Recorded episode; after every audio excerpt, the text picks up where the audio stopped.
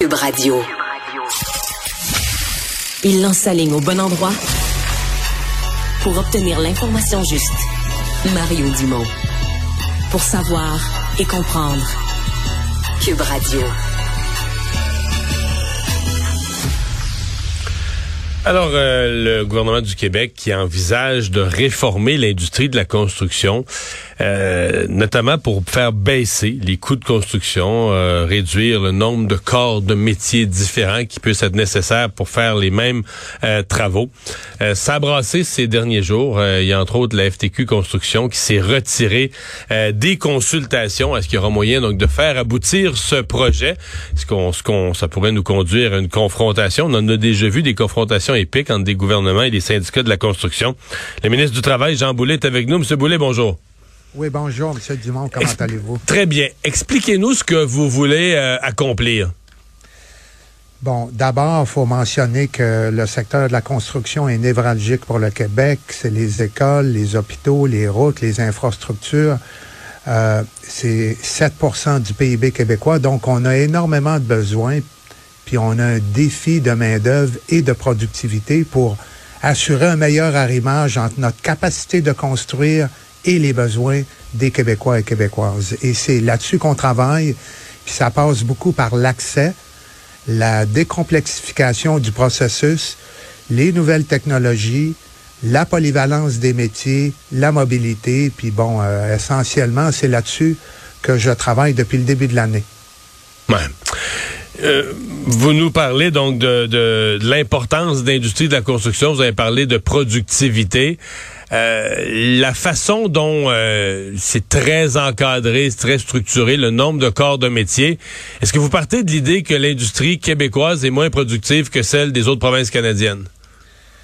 ben, si je compare avec l'Ontario, dans les dix dernières années, il y a un écart moyen de productivité de 7,56% euh, donc, euh, ça fait partie des enjeux, puis c'est la raison pour laquelle je consulte les partis, tant les associations patronales que les syndicats, sur les façons de s'améliorer pour qu'on produise plus et mieux hmm. au Québec. Et la polyvalence fait partie, bien sûr, des thèmes que nous avons abordés. Ce que vous appelez la polyvalence, c'est pour faire un, type de travail euh, donné, euh, est-ce que ça doit être si cloisonné que tel corps de métier, ben là si tu fais, lui il peut pas toucher à ça, puis l'autre peut pas toucher à ça, fait que l'exemple que vous avez donné pour changer une porte dans une école, euh, ça prendrait sept corps de métier différents. Euh, les syndicats de NISA ils disent qu'on pourrait le faire avec un corps différent, peut-être un deuxième pour peinturer là. Non, en fait c'est des témoignages que j'ai eus des associations patronales. J'ai aussi rencontré des entrepreneurs généraux le changement d'une porte qui est trop étroite dans une école, ben, c'est le charpentier menuisier, c'est le tireur de joints, c'est la peinture, c'est la céramique, revêtement de sol, installateur de cadre, six. le système intérieur, il y en a, il y en a sept, et il y en a d'autres, là, un ouvrage de stationnement, c'est un cimentier, un charpentier, un ferrailleur, il y a beaucoup d'exemples qui m'ont été donnés dans tous les secteurs, le résidentiel. Et ça, ça augmente le prix. Ça augmente le prix, même, ben, pour des, même pour des travaux, de, ah, le prix et les délais. Bon, évidemment, c'est une hypothèse, hein, mais l'Association de la construction du Québec a demandé une étude à des économistes externes qui en viennent à la conclusion, après avoir consulté 112 entrepreneurs, qu'on réduirait de 10% les heures travaillées. Si je me fie à 2022, il y a eu 210 millions d'heures travaillées.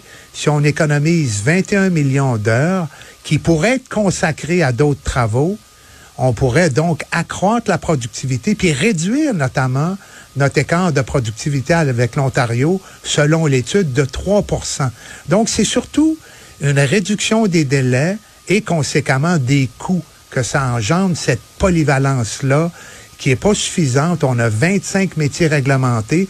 Puis je sais que en pratique, dans certains secteurs, parfois c'est toléré, mais les règles font en sorte que ce cloisonnement-là est euh, pas bénéfique pour la productivité d'un secteur qui est pourtant tellement important. Un ménage ordinaire, parlons des particuliers qui se font construire une maison. Je prends un exemple bien simple, ils se font pas construire un château, ils se font construire une maison. Ils sont tous rendus chers, mais ils se font construire un bon galop. Est-ce que ça leur coûte plus cher? Est-ce qu'ils payent pour ça, pour cette, ce cloisonnement?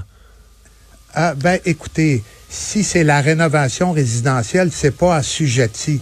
Non, je parle de construire une maison euh, neuve. construire. Mais mettons euh, une rénovation d'une salle de bain, par exemple, dans un immeuble à logement. On doit utiliser, bon, si euh, je me souviens bien, cinq ou six métiers. Un carreleur, un vitrier, un peintre, un tuyauteur, un électricien, un charpentier menuisier. Ou par exemple, si tu fais faire de la céramique, euh, puis tu demandes à un carreleur de faire le travail, puis le carreleur, c'est souvent un employé d'un sous-traitant. Fait qu'il vient faire son, travail de céramique, puis s'il y a un bris ou une réparation à faire, ça pourrait être fait par un charpentier menuisier, mais il faut attendre que le carreleur puisse revenir, par exemple, la semaine suivante. Et ça, ça engendre des délais puis des coûts, mais c'est des exemples simples, Monsieur Dumont, mais qui démontrent que la polyvalence, évidemment, il faut s'assurer de la qualité des travaux, de la compétence des travailleurs, mais c'est un grand avantage et on le constate quand on se compare à d'autres provinces, puis les écarts de productivité sont là pour le démontrer. Hmm. Euh, qu'est-ce que vous allez faire si la FTQ Construction veut rien savoir? Bon, moi, je discute depuis le début de l'année. On a formé des... En fait, il y a des sous-comités professionnels à la Commission de la construction du Québec qui sont paritaires. C'est des personnes de métier. Donc, je consulte de la base vers le haut. Ils ont identifié un certain nombre d'activités de différents métiers qui pourraient se partager avec d'autres et on travaille là-dessus. Euh, on a fait des ateliers sur la mobilité, sur l'intégration des nouvelles technologies, sur la polyvalence des métiers et euh, les consultations vont relativement bien. Mais là, évidemment, on parle de formation accélérée et euh, c'est sûr qu'il y a des partenaires syndicaux qui sont plus résistants, mais moi, je fais appel à la collaboration. J'essaie euh, de, de, pratiquer le dialogue social. Et évidemment, euh, j'ai toujours l'intention de déposer un projet de loi d'ici la fin de la session, puis ça va adresser notamment mais donc, mais, la mais, et la mobilité. Donc, quand vous dites que vous avez l'intention de déposer un projet de loi, vous nous dites, je vais déposer un projet de loi, même s'il faut, sans consensus avec la FTQ, là, quitte à ce qu'il faille euh, les confronter. Bon, au début de l'année, là, quand j'ai fait des rencontres avec les patrons d'un côté puis les syndicats par ailleurs, j'ai toujours dit que je consultais, j'essayais de dégager des consensus. À défaut d'avoir des consensus, faut faire un arbitrage. Et ça passe par une décision, ici dans le cas présent, un projet de revision de la loi R20, là, qu'on appelle, c'est la loi sur les relations de travail dans le secteur de la construction. Et je le dis constamment, on peut pas faire l'unanimité, mais si on veut avancer, si on veut avoir plus de main-d'œuvre, une meilleure productivité pour répondre aux besoins des Québécois Québécoises, ça passe par des changements. Puis euh, quand ils sont pas consensuels, ben ils sont décidés euh, par euh, le législateur. Mm-hmm. Donc c'est une hypothèse. Vous disiez tout à l'heure ça fait que ça prend plus de monde. Là. Dire, le, le fait qu'on ait plusieurs sur le même chantier, que chacun ait son métier réservé, ça ralentit. Est-ce que vous avez l'impression qu'à une époque, les syndicats se sont battus pour ça parce qu'on manquait d'ouvrage. Il y avait beaucoup d'employés de la construction, euh, des années de ralentissement économique, pas assez de chantiers. Fait qu'on générait des heures, puis même si les gars avaient des heures ou les filles, mais c'est surtout des gars à se tourner les pouces, on disait bah ben tant pis, les gars se tournent les pouces, mais il est payé, il y a une paye pendant ce temps-là. Puis les syndicats se battaient pour ça.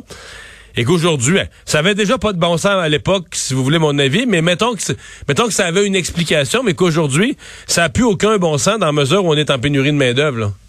Ah, vous avez euh, tout à fait raison.